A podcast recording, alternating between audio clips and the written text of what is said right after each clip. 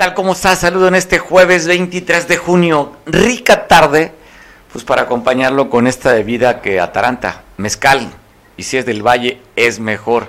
Saludos para Jesús, quien tiene una producción especial. El que tengo aquí es una bebida a base de, de mango y también pues el coco, reposado en coco. Pues bueno, se antoja, se antoja, productor, mezcal. El de coco. El de coco. Dice el el que, el que desarrolló esta, esta bebida con mezcal, que se le echa un poquito de agua mineral y que sabe a un whisky escocés. Es que, pues bueno, no doy la marca porque la marca aquella no da publicidad. Pero sí, saludos y gracias al patrocinio de Mezcales del Valle. Abrazo fuerte al director de esta empresa. Oiga, un jueves, ya sabe, ¿qué tiene planeado para este día? Pues bueno, aprovecho primeramente a mandar un saludo, una felicitación a Leonor, Valderrama que está cumpliendo años. Leonor, abrazo fuerte en tu cumpleaños. Qué coincidencia que cayeron un jueves y con esta tarde lluviosa, sí que se antoja un trago de esta cosita que tengo aquí a un lado. Pues bueno, si tú tienes planeado el pozole, pues con el frito que hace, con el calorcito del pozole y el calor que genera haber tomado unos traguitos de esta bebida, pues va a ser una tarde rica, deliciosa. Así, ojalá te la pases. Pero en información, pues quiero compartir contigo esta persecución que se da de elementos de la Policía Federal y un tráiler. Te la dejo, pareciera película de Hollywood, ¿eh? Va a ver la adrenalina en cuanto va grabando y la persecución este tráiler. Te la paso.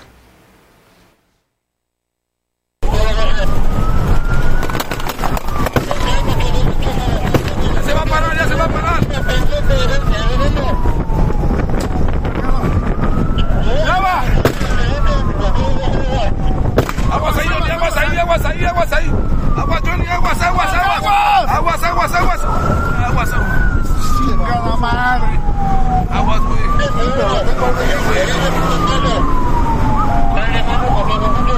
Ya no traigo cargador. Échame un cargador.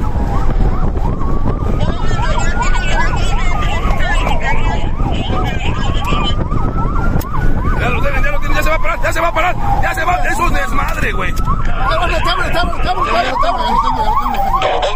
Con 29, con 29. Vas, vas, vas, vas, vas, vas. Ten cuidado, güey, ten cuidado.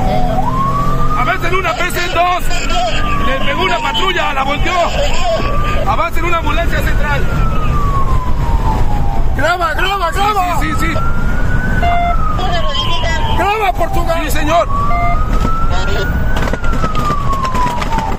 No le dispares, jefe. Tú llevas adelante, llevas adelante, gente.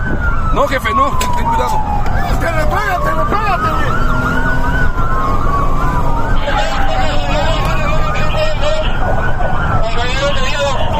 Avanza los compañeros. Avanza. la- Bueno, es la policía mexicana tras este tráiler, que es lo que dicen las, la, información que logramos conseguir, que es un tráiler robado en el que fueron persiguiéndolo en una autopista de, la, de aquí del país. Pues bueno, se ve interesante, ¿no? La adrenalina. Grábale, grábale. Faltó la frase típica, pareja, pareja. ¿Sí se escuchó la de pareja? No. No, ¿verdad? Pero es típica esa frase de pareja, pareja. Oiga, hay un chiste ahorita que ando jocoso, de pareja. Dice que le reclama el marido a la esposa, oye, que tú me engañas con un policía. Y le contesta la esposa, negativo pareja. Pues bueno, hoy es un día de diversión, jueves pozolero. Pero bueno, te cuento, de la diversión, ya sabe, la vida es dual. Momentos alegres, momentos de tristeza, como la que está viviendo esta familia aquí en Acapulco, en la Colonia Obrera, donde a un señor le metieron 20 impactos de bala. No querían que viviera, definitivamente. O sea, 20 impactos de bala le metieron a esta persona en la Colonia Obrera en, en la calle del Chorrito. Sucedió aquí en el puerto de Acapulco. Así la imagen de cómo quedó este cuerpo asesinado. Y otra, otra historia que, bueno, la publica un portal de noticias.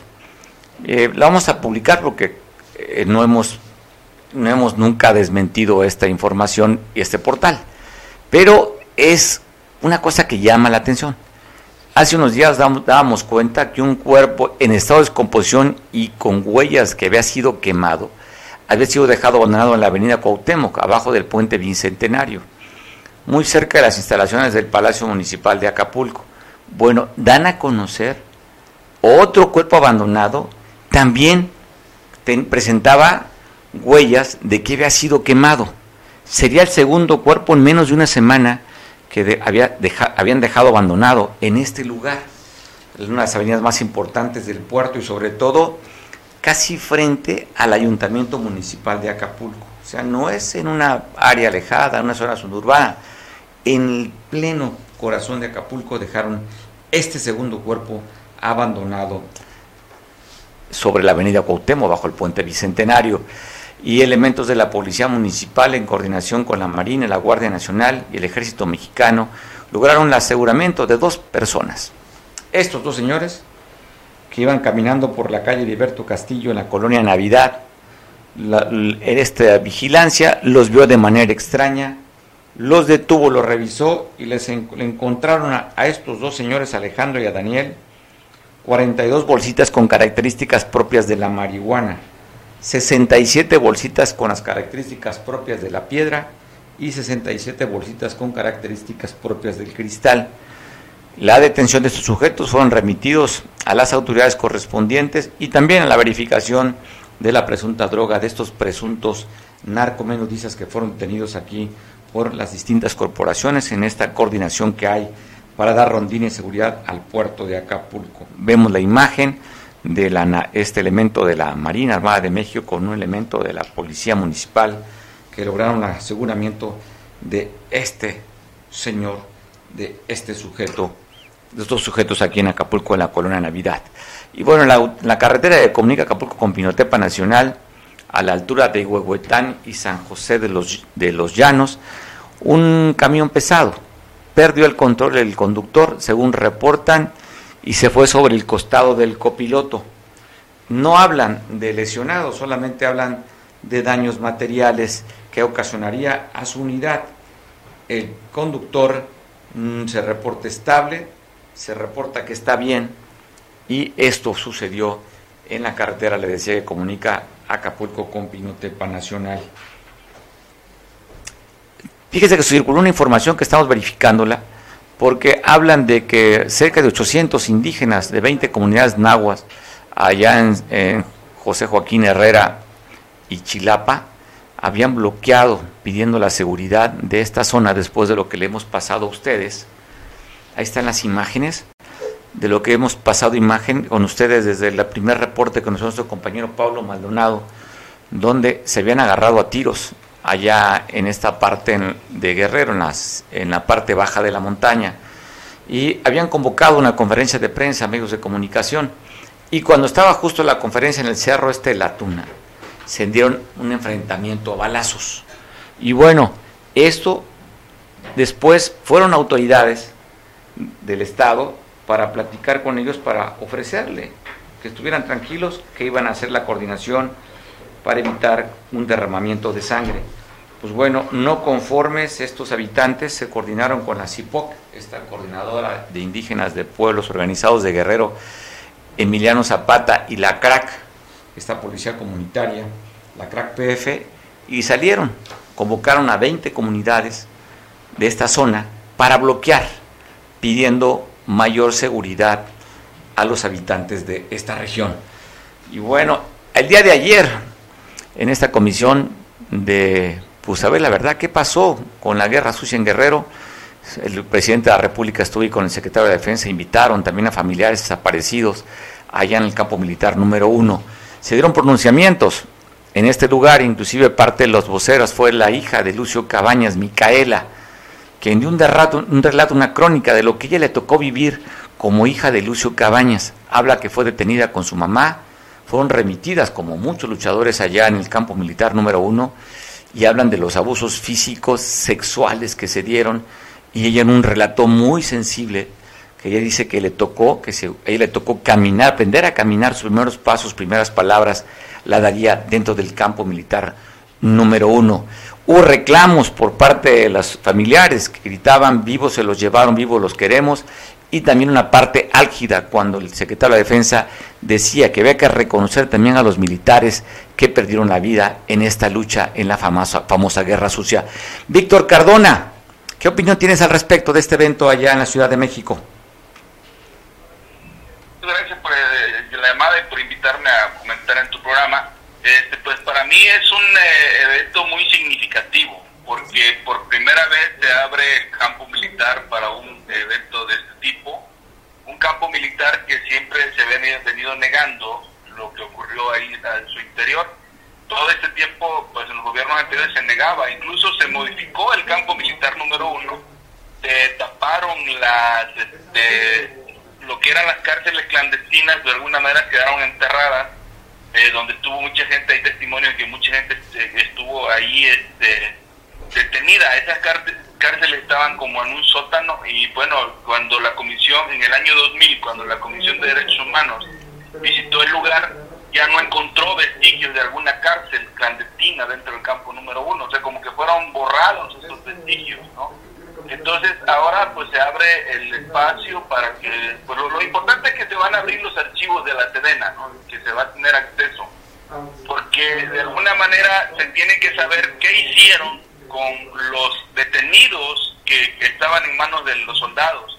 Por ejemplo, hay documentos que dan testimonio de que el, el, el capitán Quiroz Hermosillo trasladó a varios eh, ciudadanos atoyaquenses de la cárcel de Acapulco al campo militar número uno. Hay documentos donde son ingresados al campo militar número uno, pero no hay un documento de liberación.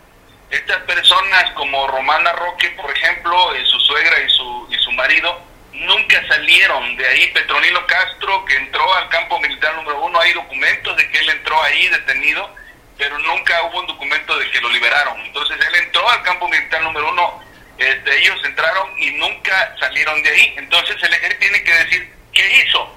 ¿Sí? ¿Qué hizo con ellos? A lo mejor se les murieron en tortura, fueron fusilados, ¿qué hicieron con los cadáveres que, que, de, esas personas? Si fueron cremados, ellos, no tienen que decir, el ejército, ¿qué hizo con esas personas que ingresaron al campo número uno y que nunca salieron? Tiene que saber, yo creo, ¿no?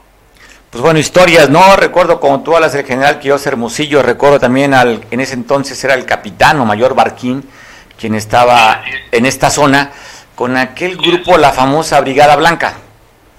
Así es, la Brigada Blanca, eh, bueno, en, ese tiempo todavía, cuando empezaron allá en 1932, cuando ingresaron la gente al campo militar número uno, todavía no existía la Brigada Blanca, estaba la Dirección Federal de Seguridad que operaba precisamente dentro de ese campo militar número uno y estaba la Policía Judicial Militar, el batallón número dos, que operaba precisamente dentro de ese campo militar número uno, que fueron eh, tanto la brigada, eh, tanto la, la Dirección Federal de Seguridad como la como la, la Policía Judicial Militar fueron los encargados en algún momento de las torturas a los, a los detenidos, fueron los encargados de trasladar a los detenidos, incluso pues poco se sabe de ese batallón número 2 de la Policía Judicial Militar y poco se sabe de lo que fue la, esta eh, Dirección Federal de Seguridad. La Brigada Blanca ya fue este, adelante el 74, que fue creada para convertir a la Brigada Roja de la Liga 23 de septiembre, para ese tiempo, ¿no? Incluso dentro de esa, también fueron reclutados y entrenados dentro de ese campo militar número uno Ahí fueron eh, entrenados también los eh, halcones de, la CONASO de 1971. Hay mucho que decir de ese campo militar número uno y el ejército mexicano tiene mucho que decir. Eh, por ejemplo, me llamó la atención de que el general reivindicara a las víctimas de ese tiempo, también de los militares. Yo estoy de acuerdo de que de alguna manera se tiene que reivindicar también a los soldados que murieron porque eran gente del pueblo por ejemplo, en la primera emboscada que Lucio Cabaña le puso al ejército, murió un soldado de Cacalutla, de apellido Carvajal. Entonces yo creo que esa, debemos saber qué pasó con su familia, este, si el, ejército le indemnizó, porque tengo entendido de que no, no tuvieron ninguna indemnización, ni siquiera una carta de, de condolencia. Entonces yo creo que el ejército tiene que indemnizar también a esa familia, a la familia Carvajal, del soldado que murió en la primera emboscada que Lucio le puso al ejército. Esa emboscada fue épica para la guerrilla, ¿no, Víctor? ¿Cómo se llama este punto en la carretera que comunica a este, Atoyac con el Paraíso? El arroyo de las Piñas, arriba de, de, San Juan, de, de, San Andrés de la Cruz y entre Santiago de la Unión. Yo creo que los soldados pues son pueblo, ellos recibían órdenes, órdenes andaban en busca, siguiendo a una guerrilla que había surgido por la situación que se vivía y de alguna manera también ellos eh, fueron víctimas. Yo creo que se debe este, reivindicar, este, ver qué, qué pasó con este, esta familia, estos soldados que murieron en ese combate a la guerrilla. Y bueno, ¿qué pasó también con los campesinos que el ejército se llevó de sus casas? Que todos vimos que los sacaron de sus casas, que todos vimos que los llevaron de los retenes. Nos tienen que decir qué pasó con esos campesinos. Yo creo que tiene que venir la verdad, la reconciliación para todos, para los familiares de los desaparecidos en la guerra sucia, pero también para los militares que murieron en esa época y que este, de alguna manera pues no recibieron ninguna indemnización por parte del ejército. Pues recuerdo, ya viene la memoria también un atoyaquense conocido, ya perdió la vida por motivo de salud, Octaviano Santiago de Onicio, que también estuvo recluido ahí. El Octaviano eh, fue uno de los hombres que sufrió este, la represión, digo, como ninguno, porque fue, pues cada vez que se rebelaba, cada vez que, que protestaba, era reprimido, detenido, estuvo muchas veces en la cárcel, un luchador social de que nunca claudicó a pesar de que cada movimiento que hacía pues lo llevaba a la cárcel, ¿no? Un hombre como él, yo creo que poco se puede olvidar, ¿no? Entonces, hay un testimonio que se publicó de Octaviano cómo fue torturado por miembros de la, de la Dirección Federal de Seguridad y que yo creo que este, eso ya jamás debe ocurrir eh, para las personas que luchan por un ideal, por una, por una idea diferente, ¿no? de, un, de un mundo diferente. Y de los personajes de, lo que ha sucedido con estos que hablan de más de 500 desaparecidos, Víctor está en esta lucha y pues sin duda primero será Lucio Cabañas. Y otro personaje también que tuvo de acuerdo la lucha que dieron sus familiares, sobre todo Tita Radilla, el caso Rosendo Radilla que cambió, oye, cambió partes a la Constitución, artículos de la Constitución. Así es. Sí, pues este, yo, yo digo que el Rosendo Rodilla Pacheco, después de su desaparición, es el grande legislador, ¿no? Porque cambió mucho las leyes de México. Y bueno, es un ejemplo, ¿no? De que, que el gobierno, que, que este, la justicia internacional, pues, sentenció al gobierno mexicano a cumplir ciertas cosas que, bueno, hasta la fecha no ha cumplido. Para empezar, no ha dado, no ha dicho qué hicieron con él, o sea, dónde quedó su cuerpo, dónde quedó su cadáver, cuál fue su paradero, no han dicho, o sea, el gobierno ha cerrado esa parte y bueno, que yo creo que es la parte que el presidente de la República quiere abrir, ¿no? La, la, que necesitamos saber la versión del ejército, porque nosotros sabemos la parte nuestra, pues, de, como víctimas sabemos la parte nuestra, pero ahora queremos saber que el ejército nos diga qué hizo con ellos, y es lo que no ha cumplido el gobierno mexicano de decir qué hizo con don Rosendo Rodilla Pacheco, no ha cumplido con eso. Bueno, un avance, como tú dices, primero que abran, por primera vez abren el campo militar para una ceremonia como esta y la otra, la promesa que van a abrir los archivos, Víctor. Así es, y que nos digan, porque finalmente ellos saben, todavía viven este, muchos capitanes de la época, algunos ya han, han dado testimonios, ¿no? Algunos han dicho, bueno, yo detuve a fulano de tal, pero lo entregué, ¿sí? Y lo entregué en tal parte, ahora hay que darle seguimiento, este qué pasó con esa persona. Porque hay eh, claridad, por ejemplo, yo te digo que hay mucha claridad, hay documentos que avalan de que, eh, por ejemplo, este Petronilo Castro fue trasladado al campo militar. Hay, hay documentos donde este, constan de su ingreso al campo militar número uno, pero no hay ningún documento que diga que lo liberaron, ¿sí? por ejemplo. Entonces, ahí es donde, en ese limbo, en ese espacio vacío, es lo que nos tienen que decir qué fue lo que pasó. ¿Qué pasó con Petronilo Castro? ¿Qué hicieron después de que ingresó al campo militar? ¿Qué pasó con él? ¿Murió? ¿Qué pasó? O sea, que nos digan esa parte, eso es lo que falta, ¿no? Bueno, y también, ¿dónde está el cuerpo de Rosendo Radilla? Así es que Entre tantos. El mismo, caso, el mismo caso, por ejemplo, ¿no? Que, estaba en manos de militares y ahí no supimos qué pasó. Bueno, Víctor, pues un, un, día histórico el día de ayer para los que siguen luchando por encontrar el cuerpo de desaparecidos. Hablan de más de 500 en esta guerra, en esta guerra sucia, como le llaman. Así es, bueno, es que se habla más de 500 porque nunca ha habido certeza, hay gente que no ha querido declarar, hay gente que tiene mucho miedo y este, no hay certeza. La Comisión de la Verdad este, documentó con todo y ya este, trabajó alrededor de 370 casos de desaparición forzada. Eh, claro que hay, hay otros números, hay otros nombres que se escapan. Últimamente se hablaba de que se iba a empatar las tres investigaciones que se han hecho el de la CNDH, de la Fiscalía Especial y último de la Converdad, para sacar una sola lista, no ya consensada de la gente que se tiene certeza fue desaparecida por los cuerpos policíacos en los 70. Bueno, Víctor, abrazo fuerte, Satoyac. Gracias. Hasta luego, Mario, y muchas gracias por tomarme en cuenta en este tu programa. Al contrario, agradecidos que tomes la llamada para conversar y dar tu conocimiento. Buena tarde, Víctor. Hasta luego, Mario, gracias. Hasta luego, pues bueno. interesante. Tenemos que tocar que sepa el tema, porque sí es muy sensible, sobre todo en la región de Atoyac. Probablemente usted nos ve en otra parte aquí en Acapulco y dirá, pues a mí realmente no me, ni me va ni me viene, pero allá es un tema, una herida abierta que después de más, ¿qué son? Más de 30, son que 50 años, y aún no ha podido cerrar la herida porque no encuentran a sus familiares. Oiga, el presidente de la República reconoce, llegó hasta, hasta Palacio Nacional en la mañanera, el tema de desabasto de la venta de pollo en la capital del estado. El presidente dice que es un tema de extorsión. Es un tema de cobro de piso, que por eso es que están, hubo desabasto en el mercado Baltasar de Mancilla, allá en la capital del estado. Bueno, vamos a cambiar de información. Vamos a comentar de las actividades a través de este video de la gobernadora que apoyó a pescadores, pero también tiene algo más que comentarle a ustedes.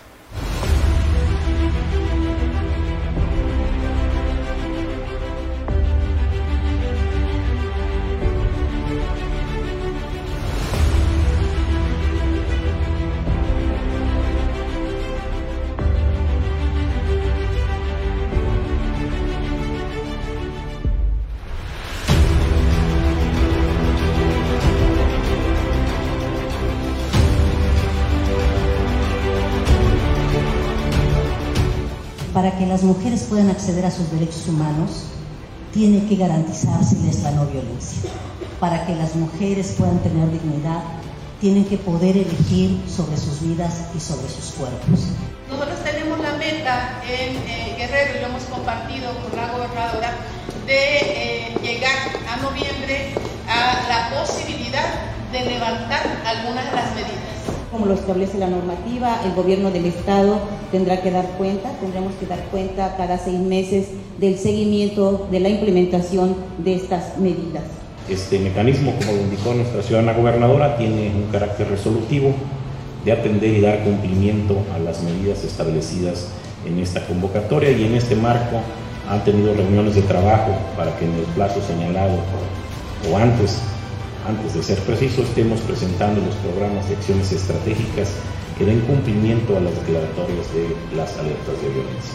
Tenemos un compromiso absoluto con todas estas acciones, con todo este compromiso que tenemos eh, con la atención, con la prevención y sobre todo con la erradicación de la violencia en todas sus dimensiones contra la mujer en Guerrero. Estamos trabajando todos los días para que nuestra presencia se convierta en una representación sustantiva en estas comunidades donde no llegaba absolutamente ningún programa. Hoy vemos que ya hay más mujeres que han sido beneficiadas con el acceso a diferentes programas, a salud, a educación y todo lo que hace falta. Vamos a trabajar por nuestras mujeres guerrerenses y de la mano, por supuesto, con todas ustedes también que trabajan todos los días por las mujeres de México.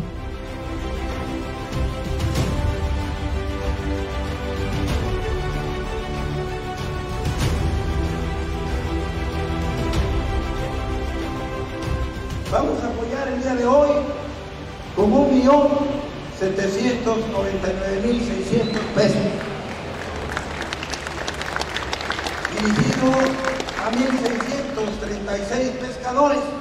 Nos apoyaron con un grupo, un grupo considerable y le doy las gracias a la gobernadora que que este, pues, nos está brindando este apoyo.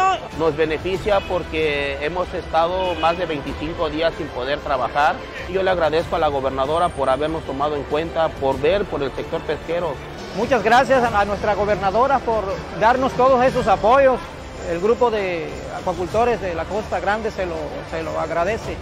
Además de otorgar este apoyo económico o en especie, también se va a brindar equipamiento a las unidades de producción de las y los pescadores, así también como de los compañeros acuacultores, para que incrementen su producción. Todo lo que sea en beneficio para su sector, cuenten con todo el apoyo y con todo el respaldo. Tenemos un propósito y tenemos un gran compromiso con ustedes. ¡Que viva el sector pesquero!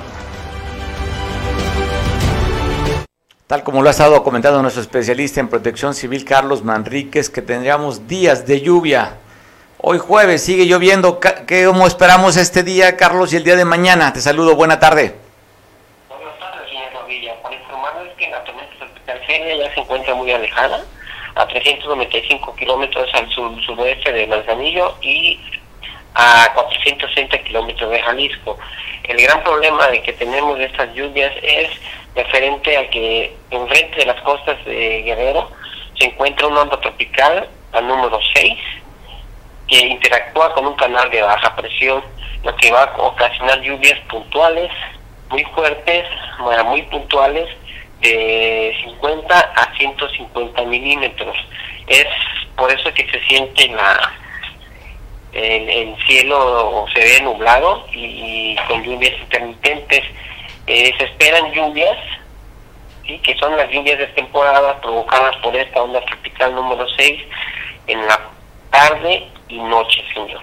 ¿sí? O sea, prácticamente lo que tenemos son lluvias de temporada ahorita. ¿sí? Ya la tormenta tropical ya está muy alejada, entonces estas son lluvias de temporada formadas por tormentas locales que van a provocar granizadas en las partes altas y tormentas eléctricas también, señor. ¿sí? Cuando hablas del volumen de los milímetros de, lluvia que puede caer, eh, ¿lo que tienes pronosticado es alto o bajo? Es de 50 a 75 milímetros, señor, lo que se tiene pronosticado, sí. O sea, son lluvias de temporada. Eh, como registro, podemos informar que el día de ayer el municipio en el cual tuvo mayor precipitación fue Acapulco de Juárez con 142.9 milímetros. O sea, ayer llovió fuerte en Acapulco y fue el municipio donde cayó mayor precipitación. ¿Qué aparato mide esto? ¿Se llama pluviómetro? ¿Cómo se llama el aparato que mide esta cantidad de agua? Mire, eh, los equipos que registran las precipitaciones, que son las lluvias, se llaman pluviómetros, ¿sí? Son equipos electrónicos o equipos manuales, ¿sí? Que antes eran, eran unos, unos recipientes en el cual diario se medía con una regla la cantidad de lluvia que... oye, sacabas la mano por la ventana de la oficina y cachabas en el, en el, en el tope, ahí. En el tope. Ahorita actualmente ya son electrónicos, las estaciones meteorológicas ya son electrónicas y ya te miden la precipitación en base a la cuestión este, de sistema electrónico, en base a un, a un sistema de, de, computación, de sistema informático, perdón, ¿sí? Entonces ya es, los datos son más exactos y esos, estas estaciones las tiene con agua y las tiene la Secretaría de Protección Civil del Estado. En Acapulco son 12 pluviómetros electrónicos que se encuentran en varias escuelas donde se registra la cantidad de lluvia. Esta cantidad este, se da a través de, sensores, a través de, de celdas electrónicas y se va al centro de comando y control al C4, donde quedan registradas en pantalla las precipitaciones eh, cotidianas, señor. ¿sí? Este, ya ahorita la tecnología está muy avanzada y todo ya es muy exacto. Qué interesante, Carlos. Oye, tema de los temblores, porque siempre se, se acerca septiembre y pareciera que septiembre tenemos como fecha y después de dos sacudidas que se han dado en el registro aquí en Guerrero con repercusiones fuertes. Sí, señor, este tenemos el, el sismo del 85 y posterior el, sismo de los del 2017, los dos sismos que, de Oaxaca y del estado de Morelos, pero en el mes de septiembre como antecedente, este pues volvemos a repetir, para los sismos no, hay fecha, ni mes, ni hora, ni mi día. Entonces, eh, la probabilidad de que exista un sismo son los 365 días del año. ¿Sí? Entonces hay que estar preparados. Ocasionalmente tenemos las evidencias que es septiembre y pues próximo para, para llegar a septiembre. Oye, seguimos estando en segundo lugar, ¿verdad? De zona sísmica. Primero Oaxaca y luego Guerrero a nivel nacional. Afirmativo, este, las tablas que nos tenemos este, registradas eh, Guerrero ocupa el segundo lugar con 2.480 sismos hasta el día de hoy. La semana pasada ocurrió un sismo a la una de la mañana, fue el miércoles o jueves, no sé si, sábado me parece, sí, a la una de la mañana, con epicentro en Coyuca de Benítez, y fue un jalón nomás de 4.1. Eh, ahorita hubo un sismo a nivel mundial en, en Afganistán, parece que hubo, hay muertos, y fue de, fue menor, de, como de 3.6, pero aquí hay que ver el tipo de construcción, ¿no? Eh, la vulnerabilidad es muy alta cuando son construcciones muy este, decorables o muy o de pobreza extrema. Sí, por cierto, eh, es un territorio que tienen los, los, este, los talibanes y ahora están pidiendo a la comunidad internacional. Monumentos muy, muy antiguos. Sí, y no, es, es una zona muy pobre, de extrema pobreza, y hablan de más de mil muertos en este lugar y están pidiendo la cooperación de la comunidad internacional, los talibanes, cuando pues bueno, son lugares muy cerrados a, a tener contacto con otra gente, esos, estas partes radicales, ¿no? Pero pues lamentablemente por toda la, gente que está que murió en Afganistán por este sismo. A veces no es tanto la magnitud, sino que es el grado de construcción. Hay que ver la, la cuestión pobreza, ¿no? El sismo, yo siempre doy el ejemplo, la vulnerabilidad es sinónimo a pobreza, ¿no? El sismo de Haití, un ejemplo, se dieron 300 mil muertos de sismo de una magnitud de 6.2 grados. En Estados Unidos hubo un sismo similar de 6.2 grados y hubo un muerto solamente. Oye, pues aquí lo que pasó también, ¿no? El año pasado, 7. ¿Cuánto fue el sismo pasado? Y afortunadamente... 7.1 el, el 7 de septiembre. 7 de septiembre y uno que se estrelló allá, lamentablemente perdió la vida en el municipio de Coyuca de Benítez como golpes afirmativo, sí, este, un sismo alto, pero pues el accidente fue pues por mala conducción de la moto, no fue por caída de o colapso de vivienda. Exactamente. Entonces, nosotros prácticamente a través de, de la historia, pues la, con la cultura tratamos de hacer viviendas ya un poco más reforzadas para evitar que existan más daños en cuestión sísmica. ¿Por qué? Porque pues ya vamos conociendo que vivimos en una zona sísmica. Una zona sísmica. Pues bueno, Carlos... ¿Cómo podemos mitigar, no evitar, mitigar un poco el riesgo con buenas construcciones? Claro. Evitar no lo podemos hacer, ni pronosticar. Claro, claro, como tú dices, pues bueno, día lluvioso para hoy y mañana entonces, días puntuales, estás diciendo que la tarde-noche va a llover. Tarde y noche lluvia entre hoy y mañana, que le dije desde el lunes, pronóstico era lunes, jueves, y continúan las lluvias por la onda tropical número 6 que se encuentra en Guerrero, son provocadas por la misma temporada de lluvias. Y aquí no tenemos otro evento. Podría evolucionar, pero todavía estamos en monitoreo, señor. Qué bueno, Carlos, pues estamos al pendiente. Gracias por la información. Te hablamos mañana nuevamente para que nos des como tan amplio el reporte como das todos los días. Te mando un abrazo y buen provecho. Esperemos que, que, se siga manteniendo como una onda tropical número 6 y que con lluvias muy puntuales, pequeñas, de 50 a 75 milímetros. Que así sea. La, hace falta siempre el agua para la tierra. Gracias y buen provecho a la, ciudadanía, señor. Gracias. Carlos Manrique, especialista en protección civil, que pues aquí con usted, ya sabe, diario está dando el reporte del estado meteorológico y también del riesgo en el caso de los, de los temblores. es que pues manténgase con nosotros informado. Y si no, métase a las páginas oficiales de la Conagua y de Protección Civil. Ahí se puede usted enterar de cómo viene el estado del tiempo.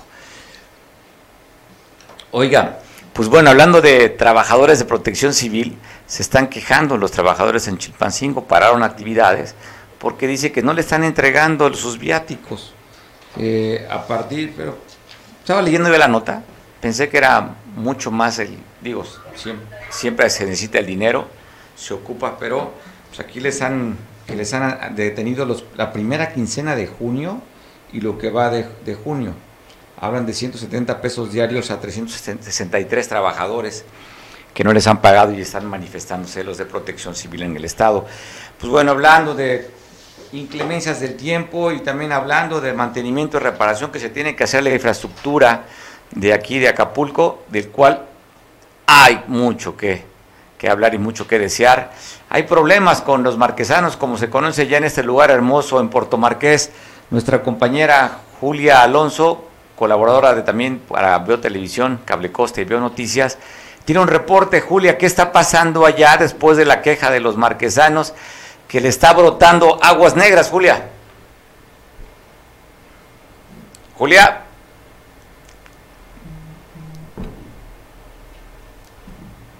Bueno, aquí, aquí ando peleándome con... Creo que hasta ya está colgado el teléfono, pero ahorita volvemos a comunicarnos con Julia Alonso para que nos platique qué está pasando ya en, Puerto Marqués donde ella, como es una activista, pues, eh, Julia está también apoyando a estos marquesanos. Platicaremos con Julia un momentito más, en lo que luego recupera la conversación. ¿Tenemos imágenes de cómo está por allá? ¿O algo, referente para retomar la llamada con Julia? Pues bueno, vamos a intentar ahorita. Pero si no, te cuento otro problema que está dando, pero esto es en la Costa Grande, allá en Petacal, con el municipio de La Unión, donde esta federación de, pescadores están reclamando que sigue la contaminación, sigue la contaminación a, a, este lugar por esta planta termoeléctrica de Petacalco. La Comisión de Electricidad no ha cumplido, no los atiende. Ya hubo una comisión en abril por parte del gobierno del estado para hacer intermediación y puedan platicar con los eh, directivos de protección civil. Digo de la de, de la perdón, ya estamos aquí, se escuchan entre porras en lo que yo estoy acá por escuchar la porra, ya hasta dije mal la oficina, bueno, es Comisión de Electricidad, pero estamos con Julia, regresamos contigo para que nos platiques qué está pasando allá con los marquesanos que se quejan, que dicen que tienen cuita hasta los tobillos, Julia. Pues mira, aquí tenemos este, a, Ángela Palma, y también está el comisario y están todas las mujeres de, de Puerto Marqués este, te están escuchando. Eh, Julia, sabemos que tú de manera desinteresada y como una activista estás apoyando a esta causa que en la que se está tapado tapado el, drenaje, que por cierto va a la Laguna Negra y está saliendo a las calles, están quejando los habitantes de Puerto Marqués porque temen por su salud, Julia.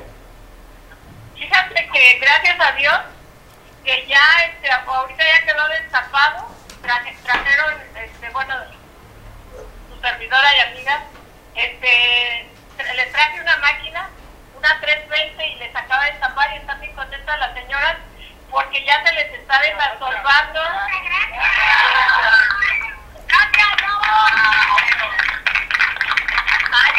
Oye, se ve, se siente, Julia está presente, Julia, qué gusto escuchar la alegría de las personas en el que ya le solucionaron el problema, le solucionaron el problema que tenía. Ojalá pudieras ponerme a la línea telefónica con el comisario o con la señora Ángela Palma. Te, paso a la coordinadora y luego te paso al, comisario. Perfecto. Sí, gracias. Buenas tardes. Oye, Ángela, pues escucho. Oiga, es gracias, escucho aplausos de alegría. Ya solucionar, ya solucionó la señora Julia el tema que tenían ustedes con el, el taponamiento del drenaje. Es correcto, aquí agradeciéndole a la señora porque voluntariamente se acercó el día de ayer, porque no le estoy hablando de hace un mes, se le comentó el día de ayer y la señora el día de hoy está actuando con la máquina, el cual toda la gente está muy contenta porque ya el agua le llegaba a las rodillas, agua sucia, ¿sí? los niños se caían a ir a la escuela. Era una situación grave, ¿eh? no era un problemita sencillo, era una situación, una problemática caótica y que vinieron los del ayuntamiento, vinieron los de Capama, y no ahorita, tienen muchísimo tiempo estar viniéndose a tomarse la foto y andar tomándose nada más el refresco, pero realmente no actuaban. Sí, eh, el día de ayer, eh, comentándole a la señora, pues se levantó y dice, vamos a verlo. Y ahorita pues aquí está, está eh, aquí está la máquina y ya está saliendo todo el drenaje. Sí, ahí va, va poco a poco porque es demasiado, pues ya la, el drenaje ya se metía a las casas de las personas. Los que tenían casas bueno. Sí, así las que tenían, me imagino, casas pues más bajas, se les regresaba el drenaje. Eh, sí, entonces pues aquí eh, voy a, pasarle al comisario para que también le explique la problemática, pero aquí de verdad cuando hay voluntad, sí, como la señora Julia que tuvo, Julia Alonso que tuvo la, decisión de decir, yo la llevo, no nos, nos está cobrando absolutamente nada, y eso es lo que le agradecemos porque ahorita la situación con las lluvias es caótico, no tenemos a veces ni para las tortillas, pero pues aquí dice yo le entro, ¿no? Y pues apoyar a la señora Julia, todo el proyecto, todo lo que ella traiga para Puerto Marqués es bienvenida, ¿sí? Todo Puerto Marqués la apoya con todo y pues adelante, ¿no? Le paso al comisario para que él también dé su querella de lo que está pasando aquí en Puerto Marqués. Ángela, gracias, te mando un abrazo. Buenas tardes, amigo. Eh, aquí estamos a la orden. Comisario, ¿hace cuánto tiempo que está padeciendo de este problema que ya por la, la intervención desinteresada de Julia acaban de resolver? Pues mire, esta problemática la hemos tenido desde el 2002, que se hicieron los andadores cuando fue presidente municipal de Sereno Torreblanca, y pues es la fecha que no se le ha dado un mantenimiento en su totalidad. Bueno, viene Capama, pero hace limpieza este, eh, por encima, pues, pero el interior, pero necesitaba un resolve muy fuerte, así como ahorita una máquina como esta para venir a resolver todo el, el- el canal pluvial que pues en sí viene a dar a la laguna pues negra de aquí de Puerto Marqués. Oye, ¿es drenaje lo que sale por ahí? Eh, pues drenaje y parte de- del canal pluvial. Y Ok. algunas gente se conectaron en, su, en esos tiempos y este, fue que, que pues nosotros teníamos ese, ese problema, pero hay una casa que no dejó que se conectara en ese tiempo y quedó un tapón. Sí. Así que pues el día de ayer pues con la fuerte lluvia pues mucha gente se asustó porque empezaron a subir los niveles de- del agua en los andadores y, era preocupante porque pues ya hemos tenido problemas cuando son fenómenos natu- naturales de que nos inundamos y pensamos que pues ahí iba a ser la, la excepción. Qué bueno que dejó de llover, hoy estuvo muy nublado, pero ya, ya no hubo lluvia. Pero ya el día de hoy ya con la máquina que trae la, la señora Julia, la verdad que estamos muy agradecidos, el pueblo marquesano, eh, nos hizo ahorita pues alegrarnos la tarde porque sí estábamos preocupados porque vino el gobierno municipal y solamente nos dieron algunas indicaciones, pero hasta el momento no, no, no vimos una reacción. No. Porque ahorita anda un compañero aquí de, de, de Zapama, pero pues no era suficiente, necesitamos la máquina como ahorita, ¿no? Sí. Pues bueno, comisario, ¿me das tu nombre, comisario?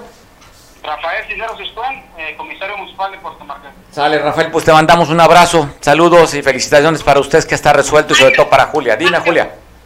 Mario, quiero quiero que escuches también a, a Raquel, de la, de- que nos está apoyando también, es la secretaria de, de transportistas. Te la paso y te mando un abrazo que Y luego te, te mando fotos de, de todas las mujeres que sí podemos. Sí, pues ya veo. Oye, es... a ver, ¿el mensaje es para Claudia Sheinbaum o para quién? Ah, hola, hola, buenas tardes. Mucho gusto, Raquel Valdés. Hola Raquel, ¿cómo está? Oye Raquel, ¿cómo está? Sin duda, dice Julia que las mujeres sí pueden, pues de que pueden, pueden, pues ustedes organizadas mueven el mundo, Raquel. Así es, bendito sea Dios. Dios nos hizo y nosotros nos juntamos con una sola disposición ayudar al prójimo. Aquí en Puerto Marqués se tiene una delegación de transportistas y en, en, en ese sentido hemos estado apoyando un proyecto que está en la entrada de Puerto Marqués.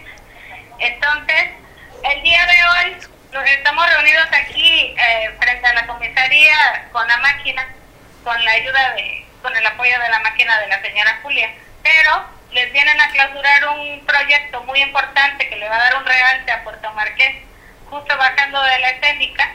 Entonces, se vienen a preocupar por el lado de las mochadas, pero no se vienen a preocupar por la situación que de verdad importa, que es la contaminación de la Laguna Negra de Puerto Marqués. Porque esta, esta contaminación, este tapón que se acaba de quitar, contamina a la Laguna de Puerto Marqués. y esta problemática ya tiene años. No es posible que vengan a quejarse por, por un guaje que se cayó, ¿sí? A, a la contaminación que tiene la Laguna de Puerto Marqués hace más de 20 años, me parece. Eh, no, sí, no. Bueno, ahí ti- Me equivoco, corrige. puedo entenderte eh, la frustración que puedas sentir cuando dices, oye, hay un- una contaminación y no hacen nada, pero por algo pequeñito, ahí sí vamos a las clausuras. Sí, porque ahí hay monches. Entonces, se supone que el presidente Andrés Manuel López Obrador está en contra de todo eso.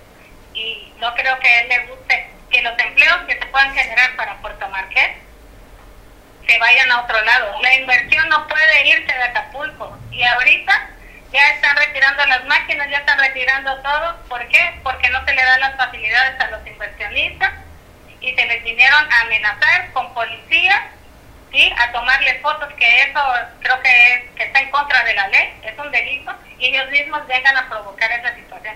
Los marquetanos están apoyando este proyecto, porque los transportistas también están apoyando este proyecto, ¿sí? Los, nosotros como transportistas damos trabajo de mano de obra a los marquetanos y nos hemos unido así para tener los proyectos seguros, eficaces, con una buena mano de obra y que se mantengan aquí en el puerto de Acapulco. Pues Raquel, pues qué bueno que se esté apoyando la iniciativa privada para la generación de empleos y haya una mejor calidad de vida en esta zona. Abrazo Raquel, saludos Julia, que estés bien, felicidades porque lograron pues quitar ese tapón y ya la gente está más tranquila en el, por el, tema de las lluvias. Abrazo. Que, que la gente se entere de lo que está pasando en Puerto Marqués. Gracias Raquel, abrazo, pues bueno. Gracias, un abrazo. Abrazo, vamos a la siguiente información. Tenemos ya este a nuestro compañero Miguel Hernández eh, a través del Zoom para platicar con Miguel. Pues un tema ahí que sigue dando que hablar. Ya sabe usted, eh, platicábamos ayer sobre el asesinato, mm, que fue desde el día miércoles de dos este, curas de los legionarios de Cristo, la Compañía de Jesús, fundada por San Ignacio de Loyola hace muchos años, y que fueron ejecutados estos dos, estos dos curas allá en la Sierra Tarahumara. Y le echan la culpa a este líder delincuencial de esta zona, el famoso Chueco, en el que ya acaban de dar a conocer la autoridad la detención de un familiar del Chueco. Fue detenido con otro, otro, otro compañero de su banda, los agarraron con dos armas de alto poder, calibre .223, con un paquete de marihuana, con dosis de probable cocaína, y están detenidos dos de estos de la banda delincuencial del Chueco, primo del Chueco, que supuestamente estaría probablemente relacionado con el asesinato. Miguel, ¿qué te dice esta reunión que hacen anualmente los rectores de la de estas universidades, los jesuitas, la Ibero y el ETESU? donde hablan que México es un Estado fallido? Pues mira, fue muy, muy lapidaria la frase, como también fue lapidario el tuit del Papa, en el sentido de que en México hay muchos asesinatos, hay mucha violencia. Tal vez para algunos fue muy buena bajada del balón por parte de Andrés Manuel el día de hoy, que dijo que está de acuerdo con el Papa, o el Papa está de acuerdo con él, que la violencia genera más violencia. Y de hecho, Andrés Manuel, muy a su estilo, pues hace rato parece ser que cerró el Palacio Nacional y se fue a jugar béisbol. Eh, su equipo, que no dieron el nombre en el tweet que él puso, contra beisbolistas del Seguro Social, como si no pasara nada en el país. Ya ves que nos ha acostumbrado que cada vez que hay algo muy tenso, pues nos distrae macaneando arriba de 300 y ahorita mandó un mensajito muy interesante cuando dijo que le metieron algunos chachirules de menos de 60 y por ahí dio el nombre de algún eh, pitcher muy con un alto eh, rango de picheo y famoso aquí en México y dijo pues muy bien trabajado este caballo yo me refiero yo creo que es a la cuestión política por el, la crisis que se ha generado en la curia política a raíz del asesinato de estos dos eh, curas jesuitas. Sí, ayer los rectores este, jesuitas del país fueron lacónicos y fueron muy lapidarios y hay que ver porque esto, esto definitivamente va en detrimento de su imagen política y de su manejo político. No hay que olvidar que también la curia católica, incluyendo los jesuitas y demás, y hasta Nazón, ese que está ahorita en la cárcel en Estados Unidos, eh, Cañita y amigo de Martín Batres, pues obviamente apoyaron, las iglesias apoyaron, las de todo tipo, este, católicas, cristianas, evangélicas, esta de la luz del mundo, apoyaron el proyecto político de Andrés Manuel López Obrador. Ya ves que al inicio pues, dio eh, banda ancha, les iba a dar, no sé si ya este, lo han logrado, pero les iba a dar inclusive hasta frecuencias de radio para que hicieran estaciones de radio para promover la feligresía y obviamente pues hacer, hacer eh, política, política política y política social. Esa es una de las situaciones. Pero habría que recordar que en el caso del mundo, hay muchos grandes imperios que han caído por situaciones muy interesantes, sobre todo tres puntos muy interesantes. Uno es la cuestión religiosa, otro es la cuestión sexual, me refiero no nada más sobre mujer, sino las cuestiones de, la, de que han manejado en muchas situaciones eh, que están en la historia, eh, desde los famosos febos en Roma y Grecia, y demás, hasta escándalos que ha habido, como en el México de los famosos 41, cuando este, Porfirio Díaz, y obviamente la cuestión económica. Y aquí se están sumando dos cosas por el momento. Una es la situación económica, que ya ves que hoy se dio a conocer siete puntos y tantos de... 7.75. Exactamente, después de 21 años, ¿no? El Banco de México acaba de incrementar las Y esto, esto cuestión de los jesuitas, claro que le está pegando por más que no quiera reconocerlo, porque además ya no nada más los jesuitas, sino ya hay obispos eméritos de, de la Iglesia Católica que han mencionado que no es posible que haya tanta violencia, que ya se tiene que actuar, que ya son demasiados balazos y muy pocos abrazos en este, en este contexto, y la violencia lo está rebasando a grado tal que se puede volver a fortalecer eso que dice que le están haciendo una campaña de Estados Unidos con la cuestión de un narcogobierno o un narcopacto o un narcopresidente. Eso es lo que se ha movido no nada más en redes sociales, y que él enfoca a la burbuja periodística de Loret, de Ciro Gómez Leiva, Denis Dresser y otros más que menciona ahí, el Rivera Palacio y demás.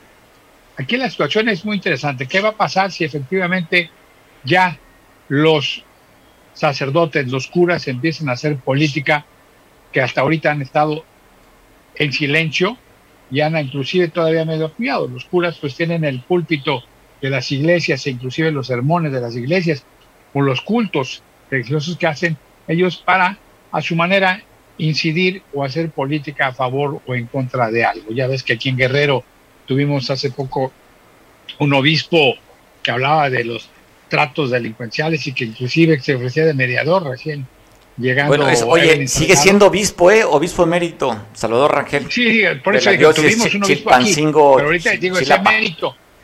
y, este, y ya los que vinieron están en la misma tesitura y pareciera ser que las voces pueden irse multiplicando a lo largo y ancho del país porque esto les pegó mucho. Y hay que recordar que los jesuitas pues inciden mucho en la educación.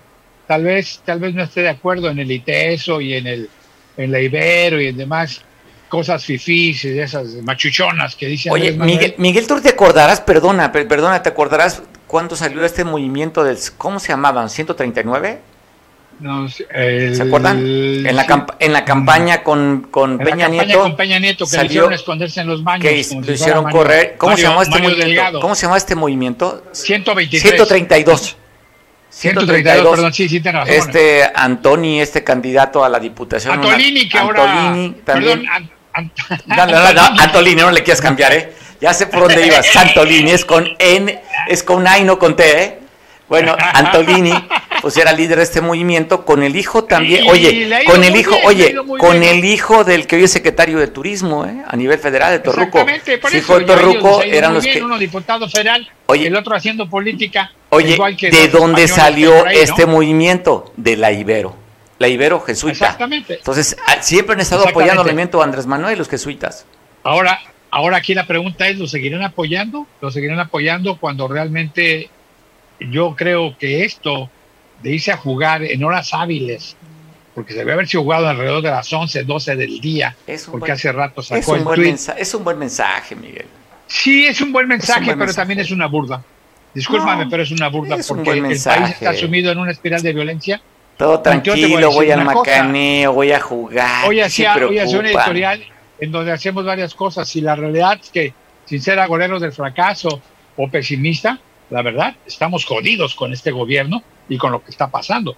Ya ves que en estos días ha habido una serie de videos bastante dramáticos, bastante fuertes. Eh, eh, el cuate este que asesina en Celaya a Mansalva, un comerciante de la tercera edad, muy duro. ropa, muy duro.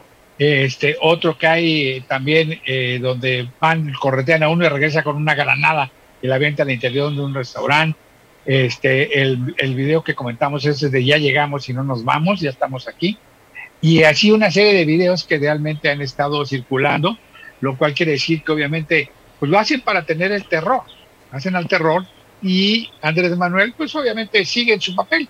Ya no le va a dar tiempo a que la estrategia de abrazos no balazos recomponga porque ya ves la cantidad de homicidios, ya se habla hoy de 124 mil, se decía que mayo ha sido el mes más violento de estos tres años y las cifras siguen aumentando. Aquí te digo, lo grave es que en un momento dado lo toma como a burla. ¿Y a qué me refiero? Ya ves que inclusive el tuit que pone Presidencia de la República para lamentar los hechos de los dos, de los dos jesuitas asesinados, los sacerdotes, en la Tarahumara, ponen a un Andrés Manuel bastante sonriente.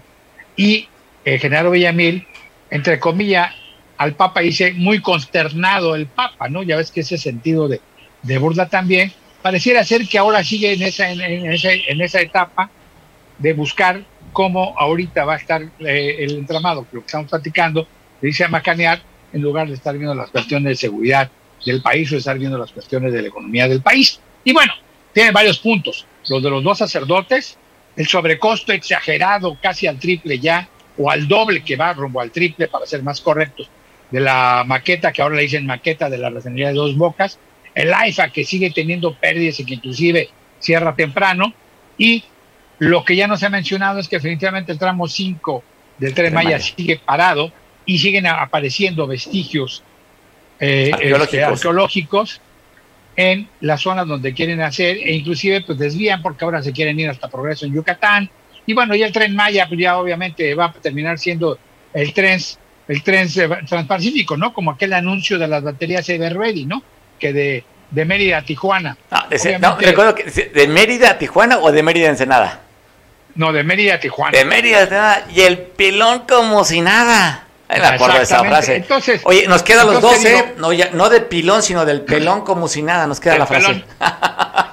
entonces, la realidad es que sí hay que tener cuidado porque yo creo que ahorita lo que, lo que priven mucha gente, lo que priven mucha gente, si bien es cierto, las redes sociales van a ser catárticas, la gente con un tweet cree que ya se desquitó y ya dio a conocer, pero la realidad es que eh, el terror que está generando ese tipo de videos, el sentimiento de impunidad, el temor que genera entre mucha gente de bien o mucha gente que dice, oye, pues si a este cuate, sin deberla tenerla por querer extorsionarlo, que además Andrés Manuel reconoció que la extorsión ha ido en aumento, pero que bueno, pues al final de cuentas le dejó Calderón un pico elevado de violencia. Eh, al final de cuentas seguimos viviendo del pasado, pero la realidad es que hay que ocuparnos del presente, de esta realidad que nos está lacerando y nos está poniendo nerviosos a todos. Yo no creo que haya insensibilidad en mucha gente de ver hecho y decir, bueno, no es aquí en mi pueblo, no es en mi estado, no es en mi ciudad. Simple y sencillamente, cuando escuchas cada vez más nuevamente en el caso de Acapulco, de Chilpancingo, que hasta el propio Andrés Manuel lo dijo y reconoció de la extorsión en Guerrero por la, cuestión de los polleros, pues obviamente hay que ocuparse y hay que preocuparse. Si bien es cierto abusa porque no hay una oposición, aquí la realidad hay que ver qué es lo que va a pasar ahora con unos aliados que tenía al menos tranquilos, que es obviamente la cuestión de las religiones, la cuestión religiosa. Pareciera ser que esto sí le puede durar, le puede generar algo, aunque ya lo dijo hoy en su tweet del, del béisbol, ¿no? Este caballo ha sido bien trabajado o fue bien trabajado, más palabras, más palabras menos. Yo no sé si el mensaje diciendo que, bueno, prácticamente ya bajé el balón del tweet de, y el pensamiento del Papa, y pues ya, yo no tengo mayor bronca porque al final de cuentas es un asunto del fuero común cuando agarran al, primo del chueco con cuestiones que son del ámbito federal, armamento y drogas. Y drogas. Y se habla que este cuate ya había asesinado el famoso chueco a un profesor estadounidense que ya tenía inclusive la manera de, ser perseguido. Y bueno, pueden echarle la culpa Desde el 2018 tiene la aprehensión, había matado a dos. Exactamente. Y, y, aquí la situación, fíjate cómo maneja bien todo eso. Se supone que el, conflicto con el guía de turistas en paz descanse de allá de la zona de, la Tarahumara fue precisamente por un partido de béisbol. No hay casualidades y obviamente es una burla, una burla más para los mexicanos. Y te digo, no soy agorero del fracaso, ni mucho menos pesimista, pero simple y sencillamente ahorita, ahorita parafraseando a un editorial que ayer dijo eh, reconocido periodista de Radio Fórmula. Estamos jodidos. Y esa es una realidad, porque al final de cuentas, todo ha aumentado, sigue la gasolina en aumento, sigue la extorsión. Ya no hablemos de los gobiernos morenistas en el ayuntamiento de Acapulco, en el gobierno del estado o en otros estados, que por ejemplo, pues aquí en Acapulco seguimos con baches, seguimos con basuras, pero seguimos echándole la culpa a todo mundo. Y lo que acaba de decir la compañera de, de Puerto Marqués, pues está buscando el moche, ¿no? Ya lo, ya lo, ya es Bueno, Miguel, hoy es jueves de pozole, jueves de felicidad, una frase agradable, Miguel, por favor, no nos, no nos pongas así Provecho, deprimente, provecho, pero si no, con esto me no le exageren. compongo. Oye, no le Con exageren al, al- al- Oye. al mezcalito porque nos vaya a salir el, el guerrero bronco y vayamos a tener que echarle más bronca a todo mundo. Le voy a dar un cuartazo al macho de una vez. Sale, Ay, vale. bien, nos vemos, bien macho, vámonos. Nos vemos hasta mañana, buen provecho. Pues yo ahorita que no, no se, créame que no es amenaza, la voy a cumplir. ¿eh? Termino ahorita, le doy un trago aquí al mezcal. Bueno, pásela rico, te veo mañana en punto de las 2 de la tarde. Buenas tardes. Saludos, Buen provecho. buen provecho. Y a los que nos se quedan en televisión en San Marcos, los dejo en compañía de Julián. Disfruta tu jueves. Hasta mañana.